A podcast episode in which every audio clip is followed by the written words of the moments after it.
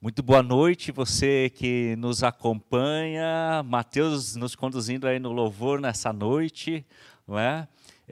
Zé, Guilherme, Kathleen. Legal que a gente pode. Até você já percebeu o formato hoje à noite é um pouco diferente. Hoje é domingo de Ramos. É domingo de Ramos e é uma data importante e nós vamos relacioná-la com a nossa temática geral imunizados, porque imunes aquilo que não agrada a Deus só é possível por meio daquele que entrou em Jerusalém recebendo toda a honra, toda a glória. E nós estamos aqui porque cada um o tema é não ao egoísmo, né? Então ninguém queria trazer essa palavra hoje à noite, né? Para não parecer suspeito.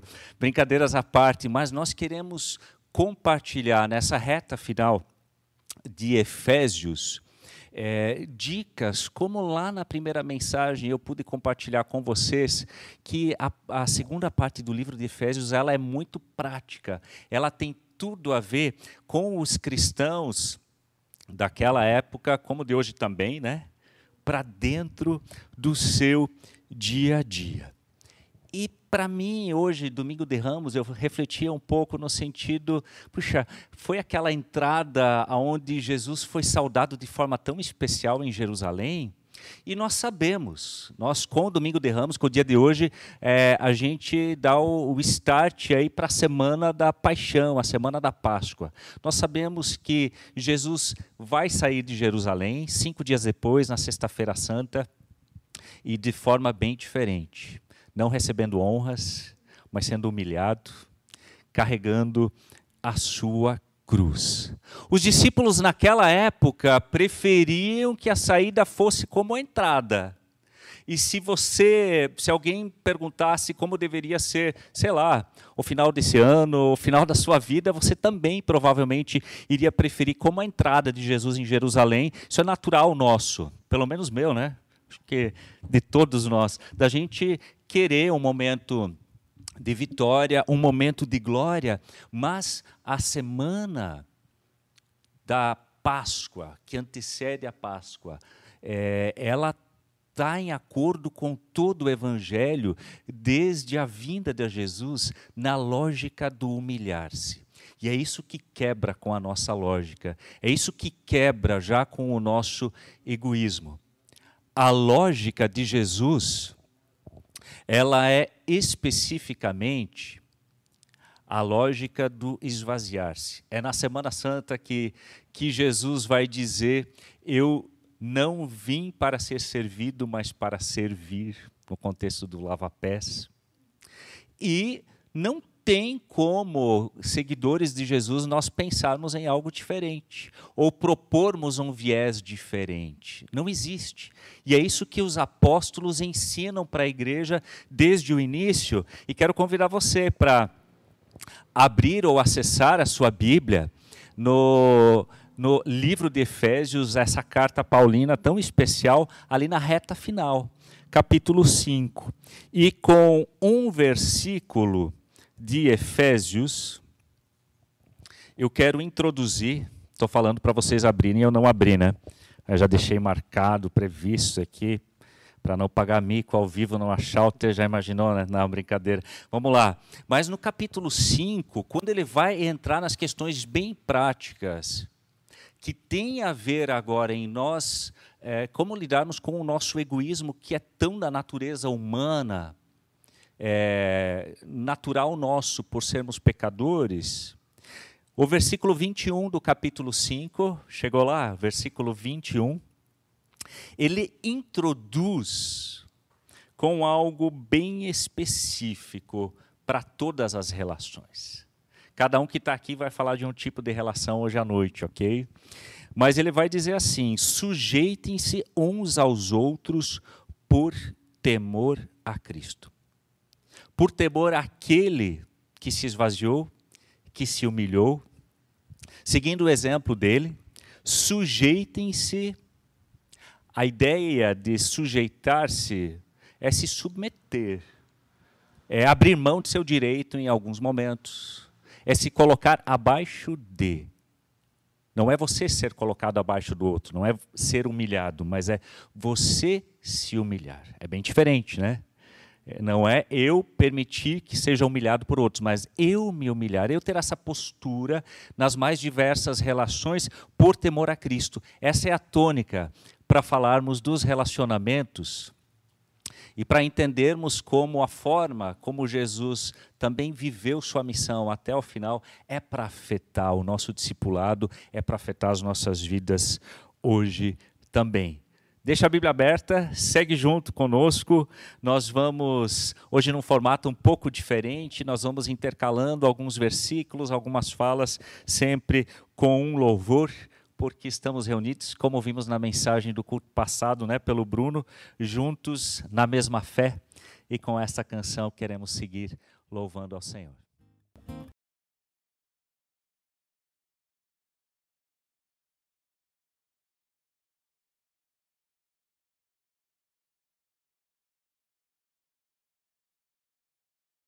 É, aqui na frente para nos trazer a primeira temática que vai falar do casamento aqui em Efésios é, 5 e que entra naquele versículo é, da submissão da mulher. Kathleen, nós queremos, e principalmente o Guilherme, quer ouvir é, como você enxerga esse versículo e também toda a questão Desse, do relacionamento conjugal nessa ótica. Sim. Primeiramente, uma boa noite a todos vocês que estão nos acompanhando em casa, o pessoal que está aqui.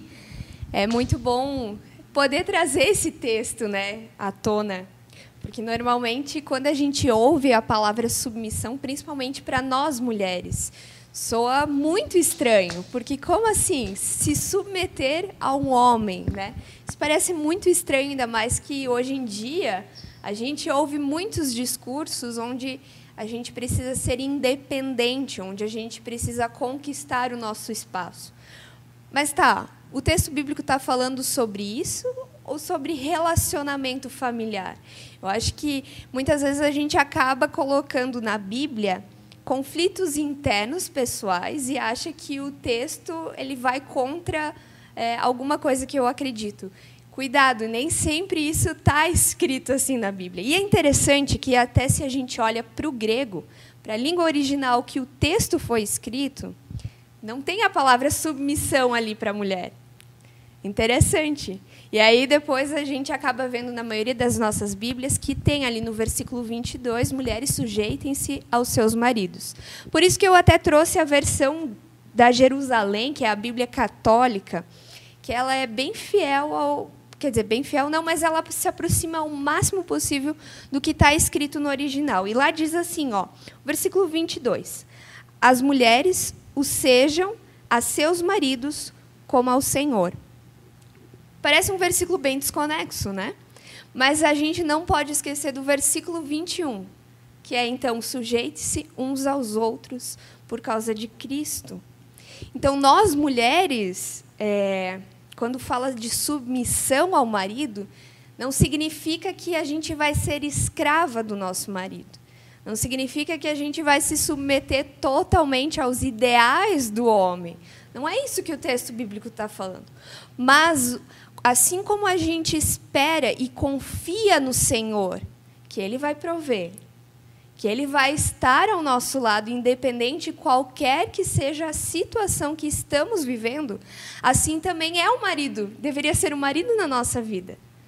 A gente deveria aprender a confiar no marido que nós temos do nosso lado. E muitas vezes a gente acaba ouvindo tantas coisas e a gente acaba tendo o nosso marido como principal inimigo dentro de casa. E não é isso. O texto bíblico nunca falou isso, que a gente tem que considerar o nosso cônjuge como um inimigo, como aquele que eu vou disputar poder. Muito pelo contrário, o meu marido é para ser aquele que vai cuidar de mim. E eu, como mulher, eu não preciso dar conta de todo mundo. E é isso que a gente escuta hoje em dia. A gente precisa dar conta de tudo. E será que realmente a gente precisa dar conta de tudo? Na verdade, não. Senão Deus só teria criado mulheres. Para que o homem, então? Se, a gente, se o casamento é para ser uma união de duas pessoas. Então, nós mulheres, a gente é, precisa aprender o que a palavra submissão significa. É, às vezes, abrir mão E isso está tudo bem. Às vezes é importante eu pensar no bem-estar do meu marido. Às vezes é importante eu ver que ele tem um olhar diferente, uma perspectiva de, diferente da situação, porque mulheres, muitas vezes, nós somos muito sentimentais e a gente acaba, às vezes, colocando os pés pelas mãos. Eu não sei a maioria, então, que está assistindo, mas eu, pelo menos, os meus hormônios, e quer ver depois que a gente vai grávidas, enfim, isso tudo aflora ainda mais. E aí a gente percebe que, às vezes, um olhar de um homem que é mais calmo, mais paciente. E não estou dizendo que não existam homens agitados, não é isso, também existe. Não que seja o caso do meu marido, mas o Zé, a gente vê que o Zé é uma pessoa mais agitada. O, o Zé já está inquieto aqui, é, né? Confesso. Mas é, no sentido olhar clínico, às vezes de separar a emoção do que está acontecendo. E isso facilita a nossa vida. A gente tem que ver o homem como um facilitador das decisões a serem tomadas. Né? E aí, às vezes, a gente é, acaba entrando em questões, por exemplo, de emprego, de, de buscar o, sucesso é, pessoal. A Bíblia não está proibindo a gente disso. Muito pelo contrário. A mulher virtuosa que a gente tem em Provérbios 31 fala o quê? Que a mulher trabalhava, administrava os bens do marido, falava bem, acordava antes que o marido, ajudava com os filhos. E é o que a gente tem hoje, de muitas mulheres que acordam cedo, que trabalham, que cuidam dos seus filhos. E, e isso não impede, né? não impede nada dentro do casamento. A gente trabalhar fora, a gente ter uma família grande ou pequena. A questão é de olhar para o seu parceiro como aquele que Deus também colocou na tua vida para te guiar no meio disso, né? Para você se sentir segura dentro do casamento. Que muitas vezes a gente, no meio dos sentimentos que a gente tem, às vezes a gente é, se sente insegura. E aí o marido entra nesse papel. Então, ser submissa ao marido, estar olhando para o marido como para o Senhor, é entender que ele foi colocado por Deus na minha vida para também me ajudar nessa caminhada. Eu não estou sozinha. Tem alguém para cuidar de mim, tem alguém para ou, me ouvir, para também ajudar no sustento da casa.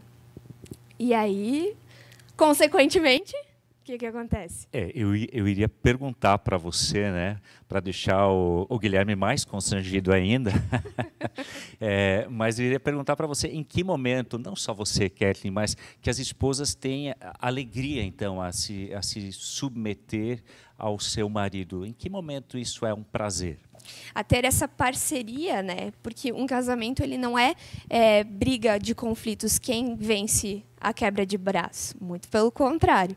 E nós, mulheres, o que, que vai nos fazer sentir seguras no homem? Porque muitas vezes a gente. Isso foi até um conflito no começo do nosso relacionamento. Eu venho de uma família onde minha mãe puxava tudo muito à frente, e aí, às vezes, eu, eu achava que eu tinha que ser assim com o Gui também. Né? E aí a gente foi descobrindo com o tempo que ele precisava mudar algumas coisas e eu também. Eu precisava aprender a confiar nele e ele também tinha o seu papel dentro do casamento. Quer dizer, do casamento, naquela época a gente era só namorados, hoje em dia a gente já é casados e ainda muda um pouquinho mais, né? Mas o, o que, que o, o texto bíblico fala sobre os maridos? Como é que vocês vão lidar com suas esposas? E quando elas realmente vão se sentir seguras em, em de, entregar a sua vida a Ele? É interessante, olha o versículo 25 que diz ali, ó. E vós, maridos, amai vossas mulheres como Cristo amou a igreja e se entregou por ela. E aí o versículo 26 ainda continua: a fim de purificá-la com um banho de água e santificá-la pela palavra. Ou seja, qual é a medida do marido? O que, que o marido precisa fazer para que a mulher consiga confiar nela? não é fazer dela sua, seu, sua escrava, né? Limpa a casa. Não, não é isso. Muito pelo contrário, é você amar sua esposa. É você dedicar tempo à sua esposa. Homens, por muitas vezes ter esse olhar clínico, é, não misturar tantos sentimentos, acabam esquecendo que eles se relacionam com uma pessoa sentimental e que elas precisam se sentir amadas. E aí você vai precisar entender sua esposa. Tem esposas que precisam de tempo de qualidade, tem esposas que vão precisar de, de um, uma, de, uma demonstração de amor, presentes, palavras de afirmação. É, você precisa conhecer a sua esposa e amá-la.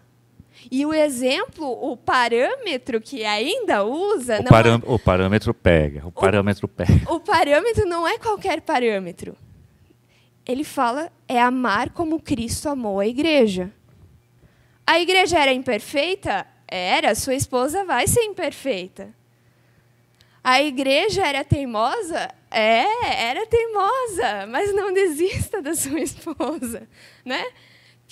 E Cristo, ele ama a sua igreja sendo imperfeita, com todos os defeitos que ela tem, de forma é, que o amor que ele coloca é sacrificial. É de ir à morte. É ir à cruz pela sua igreja. Não significa que o nosso marido vai ser o nosso salvador. Eu acho isso é importante dizer. Cada coisa tem a, sua função. Cristo foi e é o nosso salvador, né?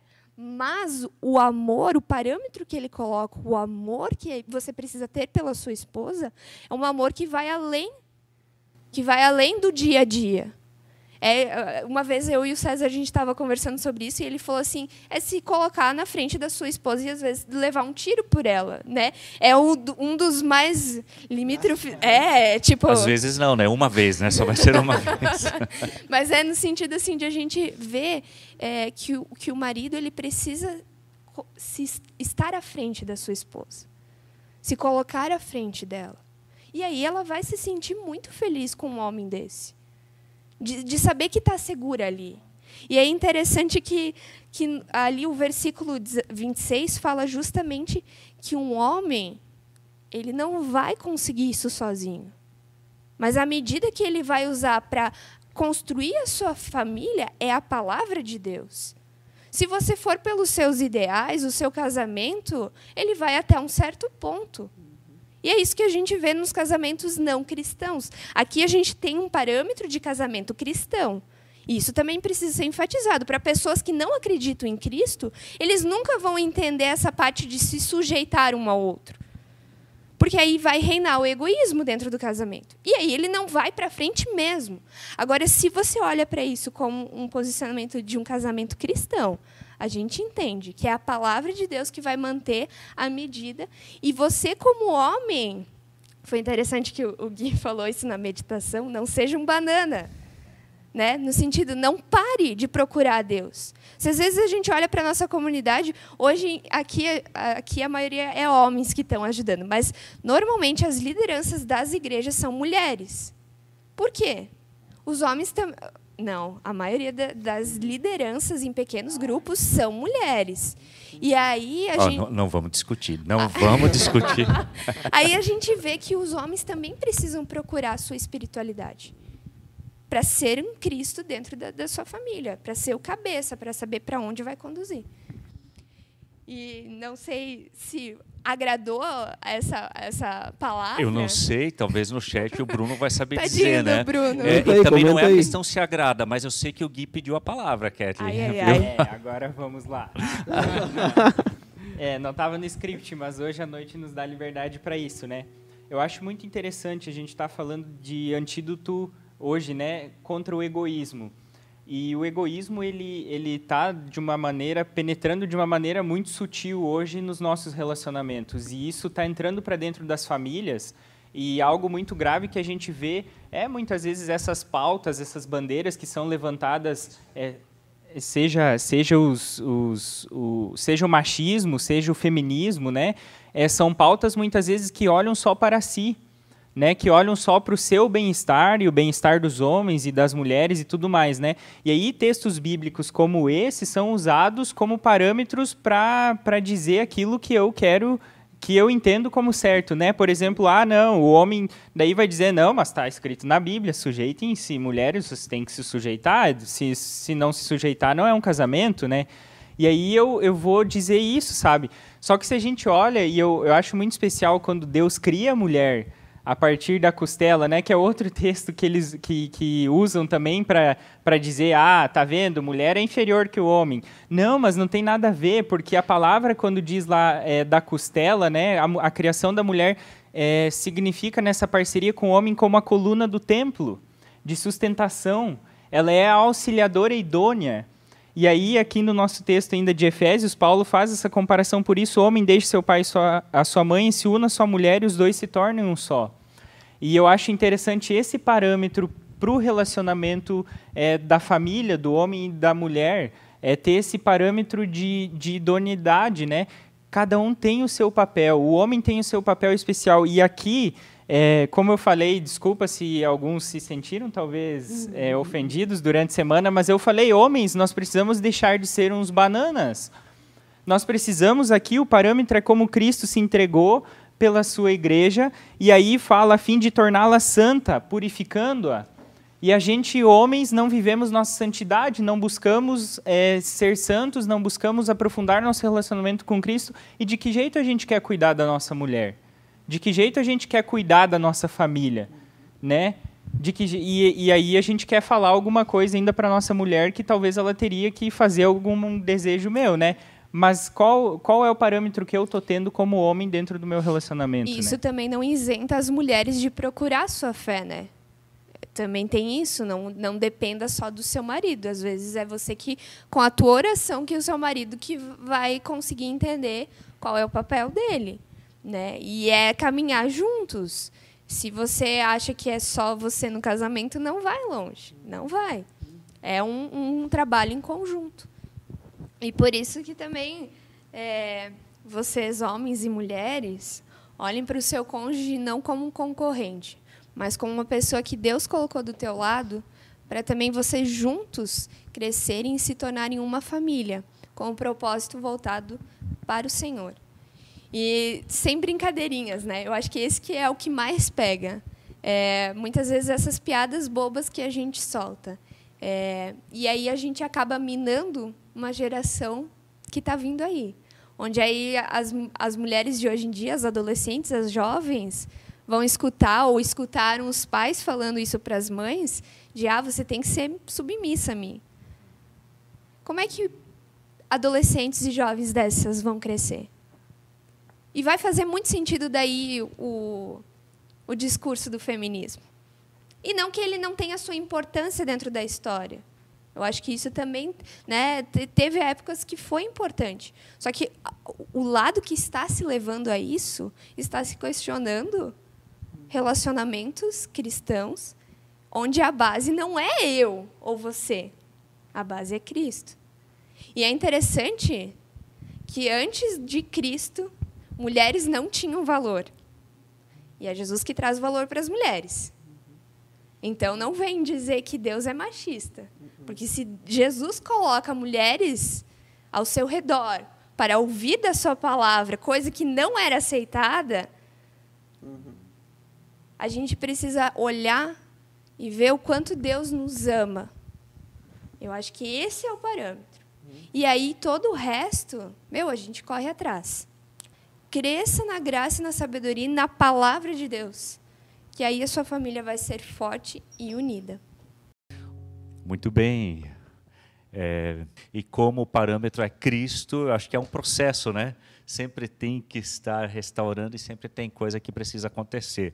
Mas o nosso texto bíblico ele segue agora com o início de Efésios 6, falando das, das outras relações familiares. Né, César? É, nós deixamos o César que, que agora é pai faz quase um ano. Isso aí. Isso aí, para nos. Dez meses. É isso? Dez meses? Isso. Dez meses. Ok, César. É, o que você quer nos trazer nesse sentido que você percebe que esse texto de Efésios 6 é um antídoto ao egoísmo na vida familiar, pais e filhos, enfim, nas relações? Uh, legal que tu puxa isso é, com, essa, com essa característica da questão do egoísmo, né, como é o tema porque, bem como tu leu no começo, essa questão de, de submeter, ele pega muito nessa questão de querer ainda estar tá acima dos outros, né? Ainda ter uma visão distorcida de mim mesmo, que é raiz do pecado ainda, como a gente falou. Eu acho que, dando uma lida no texto, né? Efésios 6, é, versículo 1 ao 4, diz assim, Filhos, obedeçam aos seus pais no Senhor, pois isso é justo. Honra teu pai e tua mãe. Aí tem, este é o primeiro mandamento com promessa para que tudo te corra bem e tenhas vida longa sobre a terra. Pais, não irrite seus filhos, antes criem-nos segundo a instrução e o conselho do Senhor. Eu acho muito legal esse versículo, que ele é bem completo mesmo, né? Jesus é bem perfeito mesmo para inspirar as pessoas para escrever, né? E aí é, é, legal porque ele começa falando com os filhos. E aqui, filhos, vocês que estão aí, todos nós somos filhos, né? É, é né? Então, então, tô falando com vocês. Então, filhos, é a grande questão agora. É, é, falado ali que honre, né, respeite, obedeçam seus pais, por isso é justo. E aí que vem a grande questão, essa necessidade de que a gente se submeta à primeira autoridade que a gente teve na nossa vida, que são nossos pais.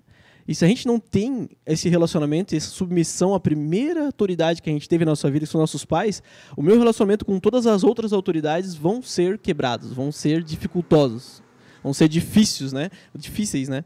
Então ele chama para que a gente, desde o começo, já honre nosso pai, porque isso é justo, isso é o certo, isso é o óbvio. Né? Eles nos criaram, nos deram a vida, foram instrumentos de Deus para que a gente pudesse vir a este mundo. Né? E, inclusive, se a gente não se submete aos nossos pais, inclusive a autoridade máxima que a gente vai encontrar na nossa vida, que vai nos ser revelado conforme a gente vai crescer, que é Deus, também vai ser quebrado. Então, até esse relacionamento ele necessita de que a gente seja educado e que a gente se submeta aos nossos pais. Então, eles têm essa função essencial. assim. Se eu não tenho essa, essa visão de, de autoridade dos nossos, dos nossos pais como primeiro, vai dar ruim. E até, inclusive, a palavra autoridade, ela tem essa dimensão de autor, né? Ela vem de autor. A autoridade vem de autor, de poder agir, né? De, de responsável. Quem fez isso? Olha só, né? Então, querendo ou não, filhos, né? Me entendam bem, até os 18 anos, legalmente falando, e até você estar tá formado, pelo menos, dá até para falar melhor assim, tem os de 18 que também ainda não. O que que acontece? Até os teus 18, tu não responde pelos teus atos ainda. Então, se você faz uma coisa muito errada, é teus pais que vão pagar o preço por isso. Então, por isso a palavra de Deus nos exorta nessa direção. De eu ter essa visão, obviamente, né? Às vezes é difícil a gente ter ainda, mas para muitos adolescentes é fácil. Talvez criança seja mais difícil ainda compreender tudo isso. Mas para adolescente é fácil.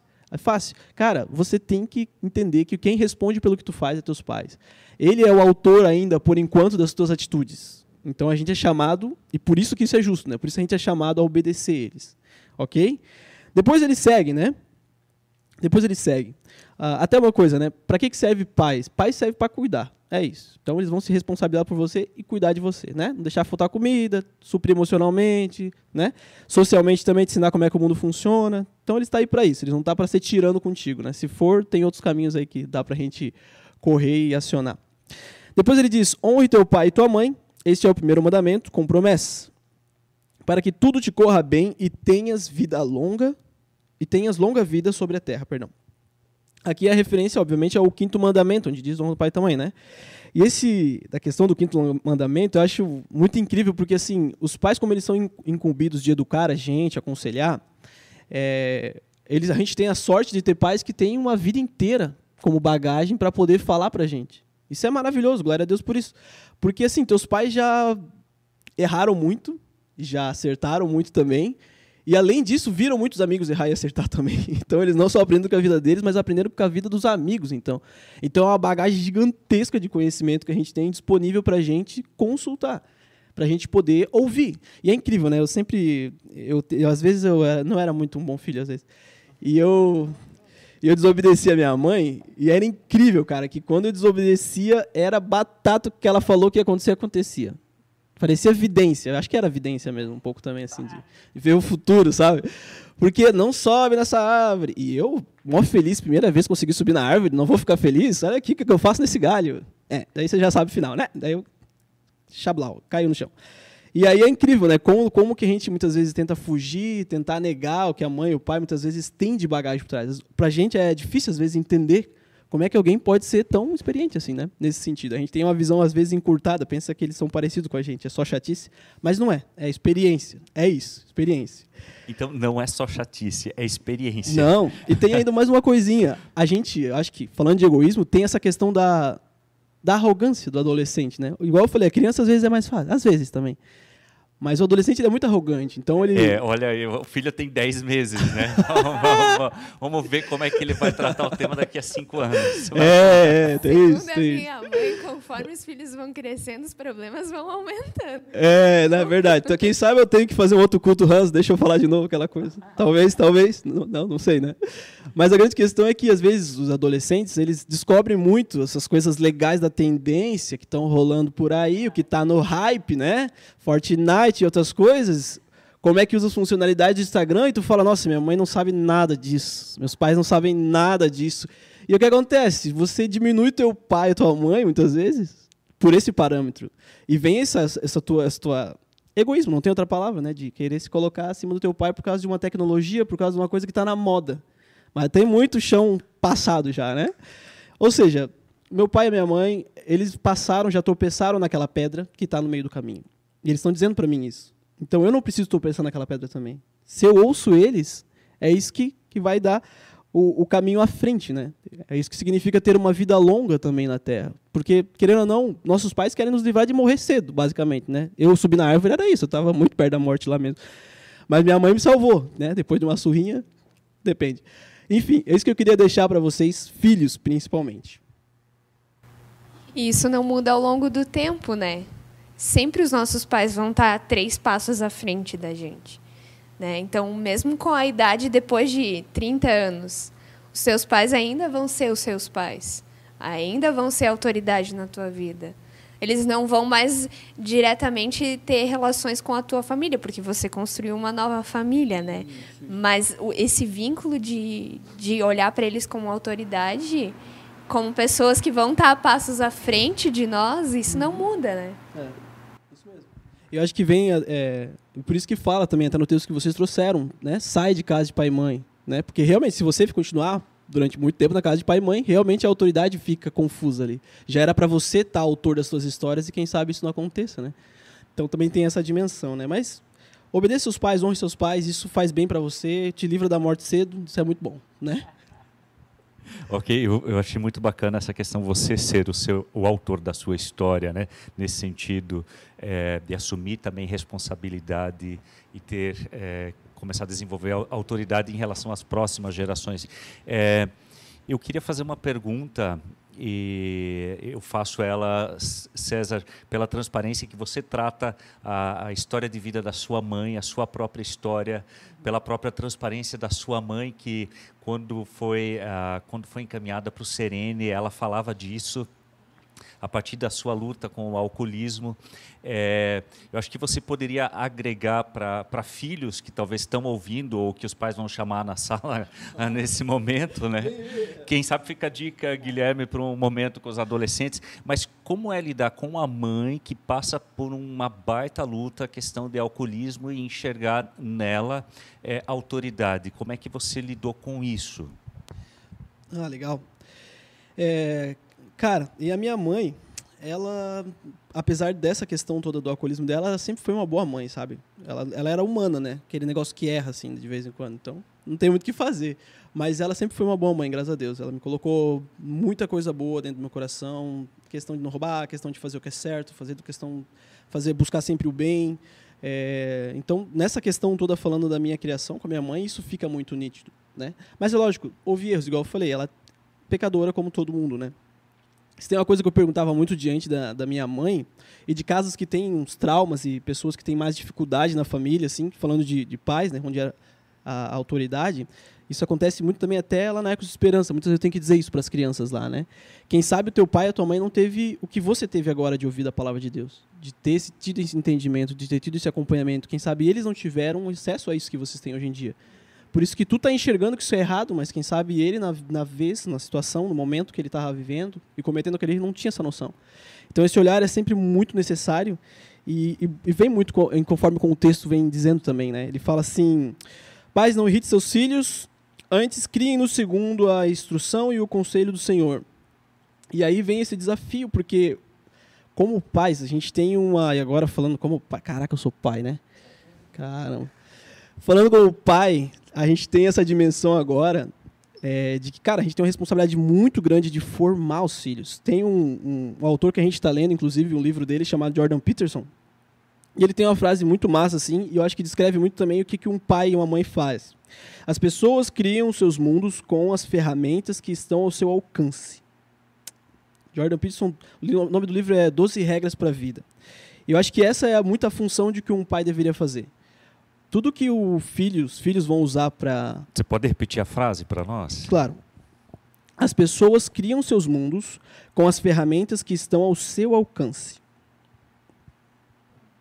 Então, o pai e a mãe, eles vão ser a fonte, as principais fontes de todas as ferramentas ali para o filho começar a explorar e interpretar o mundo. Então isso é uma baita de uma responsabilidade, uma baita de uma responsabilidade. E aí junto com isso que é a função dos pais também, igual a gente falou, capacitar os filhos, vem também essa questão de que, cara, você vai aprender muito bem como teu filho age. Você vai saber mapear o guri e a guria. Tu vai saber como é que ele funciona. E é nessa, nessa, nesse, vamos dizer, domínio que você consegue ter ali de, de como ele funciona, que acontece essa irritação. Porque você pode cair no movimento de querer deduzir e presumir tudo que vai vir do teu filho e da tua filha. E aí que você mata a individualidade dele.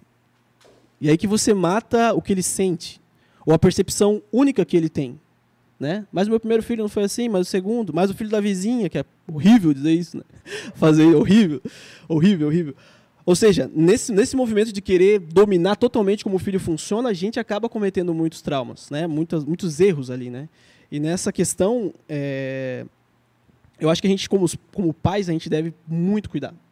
Porque o nosso foco, de novo, é capacitar. E eu não posso capacitar o meu filho e educar, aconselhar ele, com as premissas humanas limitadas. Eu tenho que buscar isso, por isso que ele fala também, né? Creem, é, é, nos segundos, desculpa. Antes criem no segundo a instrução e o conselho do Senhor. Então é do Senhor, é como Deus queria que eu criasse meu filho. Como Deus quer que ele seja formado um homem ou uma mulher, como Deus vê isso. Eu acho que essa é a grande questão. Graças a Deus minha mãe fez isso, sabe? Meus amigos se admiravam muito com isso. Eles não interessava a hora, o momento, mesmo falava, ah, tem que comprar alguma coisa no mercado. Parava tudo que estava fazendo e ia fazer. Eu falei que não era tão mal filho, né? Então essa parte era boa. Também vale contar, né? Também vale contar. Eu acho que essa que é a grande questão. Então esse não irrite seus filhos é não tenta tratar teu filho como se você soubesse tudo sobre ele já. Ele vai se desenvolver. Ele é único, sabe? Então tenha esse respeito nesse sentido por ele também e tenha essa atenção essa atenção. Não, não vira, não cai no automático, porque é, é, dali que vem muita irritação de não ser compreendido. A revolta adolescente vem muito desse sentido, né? De ninguém me entende, ninguém sabe. Talvez você não vai conseguir totalmente suprir ele nesse sentido, né? Bons amigos sim. Mas é muito importante isso. Não trate seus filhos como se você tivesse dominado totalmente ele. É. Que, aliás, a gente nem domina a si mesmo totalmente, né? Que dirá o outro. Muito obrigado, César. Obrigado também por falar da tua mãe, um abraço para ela. Como é que ela um está? Abraço, mãe. mãe, também. Como é, que, é, como é que ela está? Graças a Deus ela está bem. Ela tá trabalhando no Serene ainda, né? Então ela está desenvolvendo dons, faz tapete pra caramba de crochê, altas coisas legais. Minha casa está cheia de tapete, meu irmão também. Então ela tá amando o neto, tá cada vez gostando dele mais. Então a gente está muito feliz, assim. Graças a Deus ela está se desenvolvendo bastante, cada vez mais saudável. A gente fica feliz, assim, sempre quando a gente recebe notícias lá. Tem as dificuldades, mas graças a Deus as bênçãos são maiores. É, Guilherme, você vai nos trazer alguns aspectos aí a partir do versículo 5 do capítulo 6. Escravos e senhores é algo estranho para o nosso contexto, é, dependendo das notícias, infelizmente não tanto, não é? mas é, o que, que esse texto tem a ver com a nossa atualidade? Por favor. Legal, boa noite. É interessante, né? Escravos e senhores. Aí a primeira, talvez o primeiro olhar para esse texto, né? Se a gente dar continuidade, sei lá, parece, nossa, tá tão fraternal assim, né? E aí vem para escravos e senhores. Mas é, se lembramos do contexto da época, é, famílias elas tinham escravos, elas tinham pessoas que serviam, né? Principalmente famílias talvez de um alto escalão um pouco maior, né? mas normalmente se tinha família com os seus servos juntos, né, escravos e tudo mais. Então isso está na abrangência e é, e é interessante esse olhar hoje para nós assim, ah, mas escravos, escravidão não existe mais. Aí antes nós estávamos comentando, né, aqui na, antes de começar o culto, Kathleen falou, há tempos atrás teve uma notícia ali em Tuporanga de uma denúncia e, e o pessoal pegou lá não sei quantos trabalhadores que trabalhavam em questão de, de escravidão, assim, né, que eram era um regime de escravo ali. Naque, nem sei em que contexto era, mas é, notícias assim a gente vê volta e meia, né? Mas é uma realidade talvez é não que a gente precise olhar para isso e vamos dizer precisamos atualizar. Escravidão não existe mais. A Bíblia não fala é, o que a Bíblia está falando nem está valendo mais. Mas não, a gente precisa olhar para esse texto e pensar assim, tá, como se aplica a nossa realidade? Vamos então olhar para a nossa relação é, de, de empregado e patrão. Vamos olhar para esse tipo de relação, esse tipo de relação que vai além da, da nossa realidade familiar, que abrange nossa realidade fora da família no contexto social. Em todo momento a gente está, é, talvez, sendo patrão de alguém ou servindo alguém, né? É interessante, eu estava pensando sobre isso. Em todas as atividades aí, a gente vai ter mais ou menos essa, essa, essa escala de hierarquia, né? Que a gente vive normal na sociedade, né? E aí, nesse contexto, a gente pode aprender algumas coisas bem interessantes sobre obediência, como se deve talvez exercer obediência nessa relação de empregados com os seus patrões. Em primeiro lugar, empregados, lá no versículo 6, 5, onde diz: Vós, escravos, obedecei a vossos senhores deste mundo com temor e tremor, com sinceridade de coração, assim como a Cristo. Obedecer com tremor, é, é, com tremor e temor não quer dizer esse terror servil, né, esse terror de, de servidão, mas é agora um espírito de solitude, que é o espírito que, que tem por detrás de todo esse contexto. Então, é, os empregados devem também ser íntegros, com sinceridade de coração. É muito interessante, né? É, Refere-se a, a fazer o trabalho com realismo, sem esse fingimento, né? Tipo, agora tu não vai mais fazer nada como se tu fosse estar fingindo, tu vai fazer de verdade. Tu também não vai fazer por obrigação, mas tu vai fazer porque existe algo maior nessa relação. É agir com integridade, com sinceridade, sem hipocrisia, sem segundas intenções. Esse chamado aos, aos, aos empregados. Fazer um bom trabalho é a vontade de Deus. Né? Nós que somos empregados em todo o contexto de empresa e tudo mais, você trabalha no chão de fábrica, você trabalha em qualquer lugar. Fazer um bom trabalho é um chamado de Deus. Né? Olhar para. Você quer falar? Anda. Ah, tá, eu tenho que colocar o microfone mais perto, tá bom, desculpa. É, mas nesse contexto, é, fazer um bom trabalho é a vontade de Deus. Então, em terceiro lugar, um outro aspecto da obediência, os empregados devem ser coerentes espiritualmente, como a Cristo, que diz nesse versículo 5, né? Então, escravos obedeçam seus senhores terrenos com respeito e temor, sirvam com sinceridade como serviram é, a Cristo. Isso é interessante, como a Cristo, como ao Senhor quer dizer que o empregado né, deve encarar a obediência ao seu senhor terreno também. Né? Se, eu, se eu agora conhecia Cristo, eu obedeço a Jesus Cristo, mas eu também tenho que obedecer ao meu Senhor terreno, vamos dizer assim, como uma, é, é como uma espécie de um serviço prestado ao próprio Jesus Cristo. Né? Eu vou obedecer Ele porque eu também obedeço a Jesus Cristo, e está tudo bem nisso. E essa é a essência da submissão que se fala da esposa né, ao marido, é, dos filhos aos pais, dos empregados aos patrões. Eles devem obedecer porque são servos de Cristo como a Cristo. Esse é o parâmetro. Isso é, essa é a essência da servidão. Essa é a essência é, do antídoto, talvez, contra o egoísmo que a gente está falando hoje, né? Que está tudo ali linkado no versículo 21. Sujeite-se uns aos outros por temor a Cristo. Então, é, um, quarto, um quarto aspecto da obediência que temos nesse texto vai indo adiante, versículo 6. Não servindo só quando observados, como para agradar os homens, mas como servos de Cristo, fazendo de coração a vontade de Deus. Então, agora, os empregados ou os servos, também naquele contexto, pensando no contexto da servidão lá nas casas de Paulo, agora que talvez uma casa inteira foi transformada. E quando se falava da conversão, talvez do senhor, daquela família da casa, se falava no contexto inteiro. Também os servos agora passavam por essa transformação de vida, né? Então, Agora os empregados não precisam ser vigiados, pois ele te, eles têm um respeito próprio. Eles passam a ter, vamos dizer assim, um senso diferente agora, né? Eu não preciso mais que meu patrão esteja aqui porque eu vou trabalhar em obediência, em servidão, porque eu sirvo a Cristo, eu obedeço a Cristo. Então, é, Paulo aqui também combate o pecado da preguiça, né? É interessante, né? Esse, essa questão também. O propósito deles agora também não é nem bajular mais o patrão, mas é essa perspectiva mudada porque eles têm dignidade e respeito próprio.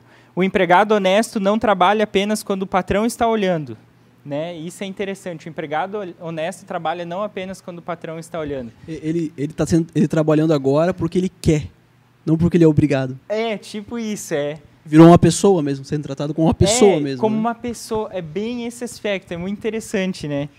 E eu lembrei, eu lembrei do, de quando eu trabalhava em chão de fábrica. É muito interessante isso, eu né? também, eu também. Essa questão de preguiça e tal. Pô, quando o chefe tá perto, daí tu, pô, capricha, né, e tal. Daí o chefe sai, daí, né, né, né. Mas é interessante. Vou tomar um café. Tomar um cafezinho. Vamos lá no banheiro. Ei, Pô, agora um eu sei de onde vem tanto você querer tomar café. Desculpa. A verdade veio à tona, brincadeira. Mas eles sabem que Jesus está olhando. Né? Interessante, eles sabem que Jesus está olhando e é Jesus que eles querem agradar agora. Não é mais seu chefe, não é mais seu patrão, mas é a Jesus. E um quinto aspecto da obediência, os empregados servem seus patrões de boa vontade como se eles se como eles estivessem servindo a Cristo. Versículo 7, servindo de boa vontade como se servissem ao Senhor e não aos homens. Paulo talvez aqui combate o pecado da desonestidade, né? O empregado crente considera-se escravo de Cristo. Por isso que agora em tudo que ele faz, ele faz com sua alma e com alegria. Porque agora eles consideram escravo de Cristo e não mais de um homem, não mais de um senhor. Né? Todo esse parâmetro muda. E por último, Paulo fala um incentivo à obediência, versículo 8. Sabendo que cada um, se fizer alguma coisa boa, receberá isso outra vez do Senhor, seja servo ou seja livre. A expressão que Paulo usa aqui, sabendo que, tem uma força causal e ela estimula a realização de um desempenho fiel do escravo. Todo bem que você fizer voltará a você. Né? Por isso essa fidelidade. É, e talvez também está ligado a outros contextos. A gente lembra, por exemplo, de Colossenses. É, também todo mal que você fizer voltará a você, Colossenses 3, 25. É, ou é, você colhe o que você semeia, você colhe o que planta, né?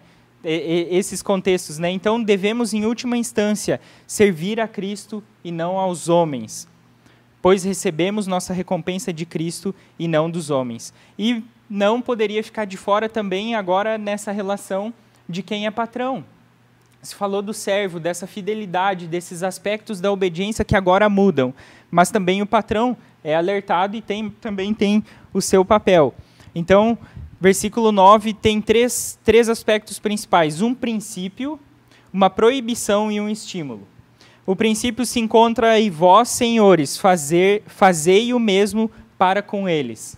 Você que é patrão, fazei o mesmo para com seu escravo. Interessante, né? Você, patrão, fazei o mesmo para o seu empregado, para o seu funcionário aí na sua empresa. Se você, patrão, espera receber respeito, demonstre respeito. Né? Interessante. Se espera receber serviço, preste o serviço também. Né? E uma aplicação talvez dessa regra, né, é Lucas 6, 31, como quereis que os outros vos façam, assim também fazei a eles, Jesus diz, né? E Paulo, então, não admite nenhuma superioridade do Senhor sobre, eh, sobre o escravo. Mas o patrão deve entender que, apesar de ser patrão, ele não deixa de ser um servo de Deus também. Então, não existe superioridade. Em segundo lugar, esse foi é, o princípio da igualdade, que está em pé de igualdade. O patrão e o empregado. É, e, em segundo lugar, a proibição, deixando de ameaçá-los. Né? No tempo de Paulo, os escravos viviam sob o medo de ameaças, e a gente vê nesse contexto de escravidão sempre como o escravo ele vive sobre essa pressão de ameaça e, e teve, sei lá, que, tempos atrás, né, aquela novela também é, na Globo que mostrou muito do contexto da escravidão, como era talvez uma realidade próxima é, de dentro da, do contexto das fazendas e de como os senhores e como eles eram é, espancados, é, é, enfim, todo aquela, aquele contexto. Então, agora... O, é, filme, o filme 12 anos de escravidão também é muito bom. Filme 12 anos de escravidão. Legal. Então, agora o patrão crente precisa abandonar essa prática de ameaçar os seus empregados. Não existe mais ameaça nesse contexto. E, por último, o incentivo, sabendo que o Senhor que é Senhor tanto deles como vosso, está no céu e não faz diferença entre as pessoas. Deus não demonstra é, um favoritismo a ninguém, né? o relacionamento com Jesus não tem favoritismo, ah, o Senhor é o mais próximo ou o escravo não. Mas eu achei interessante, né? Estamos entrando nessa semana da Páscoa. Quinta-feira, né, normalmente se tem aquele momento, talvez em algumas comunidades se faz, né, ou se lembra no contexto da caminhada de Jesus do lava-pés, dessa questão de que Jesus se coloca como servo. E isso transforma todo o parâmetro das relações. Agora não há mais egoísmo porque eu estou servindo ao Senhor. E isso me leva a transformar os meus relacionamentos e as hierarquias que eu tenho ao meu redor. E tudo isso está é, sob o teto do versículo 21, que começa lá: sujeitem-se uns aos outros por temor ao Cristo. Temor a Cristo é o antídoto né, contra o egoísmo que transforma todas as esferas de, de relacionamento.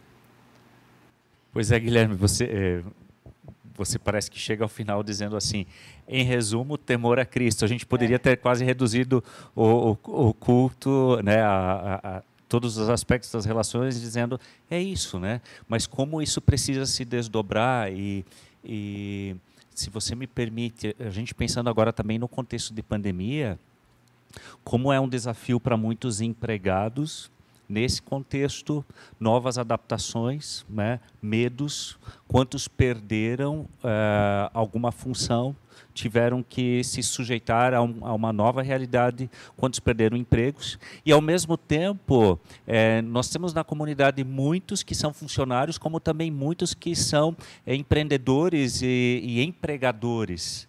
Como também nessa perspectiva, né, quando há o temor de Cristo, como é, você também se preocupa em poder dar boa condição e, e, e sabe que a sua responsabilidade é, com a sua empresa ou com o seu funcionário vai para tantas famílias, né, que estão direta ou indiretamente vinculadas, né? Mas da gente da gente refletir o temor a Cristo também em meio de um contexto tão desafiador que nós estamos vivendo e que também afeta é, toda, toda a questão econômica, de, de vivermos isso bem na prática. Né? E acho que também é momento de nós nos, nos unirmos e de um, um irmão é, abrir o jogo para o outro e dizer: estou com, uma, tô com receio, estou com medo, tanto empregador ou perdi o emprego, é, como também ah, ah, funcionário, né, como também empregador. Né? A gente sabe tantos que não querem, mas às vezes tem que tomar decisões que, que são difíceis. Né? A gente precisa também viver esse, esse temor de Cristo é, junto, né? apesar apesar é, de um contexto de, de distanciamento e tudo que se vive, mas partilhar o que se passa. E assim, pessoal, nós chegamos praticamente ao final. Obrigado, Kathleen, Guilherme, César. Obrigado, Matheus. Obrigado a toda a equipe técnica, a você que está em casa. Agradecer é estranho, né? Na verdade é momento de culto. Nós estamos prestando culto a Deus e refletindo na palavra bíblica. E a gente é, quer olhar ainda brevemente três versículos, porque é, nós falamos de tantas situações e relações distintas, né? E poderíamos perguntar, tá, e agora? Como é que eu vou fazer isso? Porque tantas vezes a gente sai com boas intenções. O versículo 10 a 12 eu leio ainda para todos nós, do mesmo capítulo 6. Uma palavra final sejam fortalecidos no Senhor e na força do seu poder. Agora vem o empoderamento, mas não é o empoderamento nem feminino, nem de uma minoria, nem também da maioria. Olha que interessante, porque o versículo usa três palavras diferentes para falar de poder, de ser fortalecido, mas é fortalecido no Senhor. E aí ele vai introduzir a lógica da armadura de Deus, versículo 11: vistam toda a armadura de Deus a finalidade para nos fortalecermos, a finalidade para ouvirmos e nos interessarmos em colocar em prática as orientações também para as mais diversas relações, é para que possamos permanecer firmes contra as ciladas do diabo. Ou seja, ele vai apresentar a esfera espiritual, dizer que o diabo, é, que é o acusador, né? a palavra tem, tem esse conceito de o nosso acusador. Ele trama sim, e aí vem a toda a orientação. Por isso, nós temos que estar certos de que não lutamos contra carne e sangue, mas contra governantes e autoridades do mundo invisível, contra grandes poderes nesse mundo, mundo das trevas e contra espíritos malignos nas esferas celestiais. O que é isso? Existe uma, uma realidade espiritual que trama a partir do nosso acusador para nos fazer cair nessas suas estratégias. E o contexto, se a gente olha, o contexto são os nossos relacionamentos. Esse, aí que a gente precisa estar atento. O contexto são os relacionamentos. A origem, por vezes, das questões nem são relacionais. Mas, sabe o nosso calcanhar de Aquiles, as, as nossas fraquezas, os nossos, é, os nossos pontos a serem trabalhados, né? Sou tão pavio curto, ou por vezes sou paciente demais, enfim, aquilo que a gente precisa trabalhar para dentro dos nossos relacionamentos, sejam familiares, sociais, profissionais, ali pode ser campo de atuação e, e, o inimigo quer que ele seja das suas estratégias para nós tropeçarmos e nós errarmos.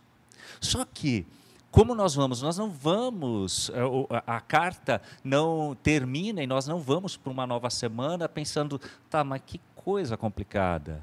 Porque aí é apresentada a armadura de Deus a armadura de Deus, com todos os aspectos que estão nos, pró nos próximos versículos, que eu não vou entrar no mérito, mas queria que você lesse atentamente. Estava também na meditação de hoje de manhã, é, porque Deus nos dá condições para resistirmos nos dias difíceis para resistirmos nas tentações, nas mais diversas esferas dos nossos relacionamentos.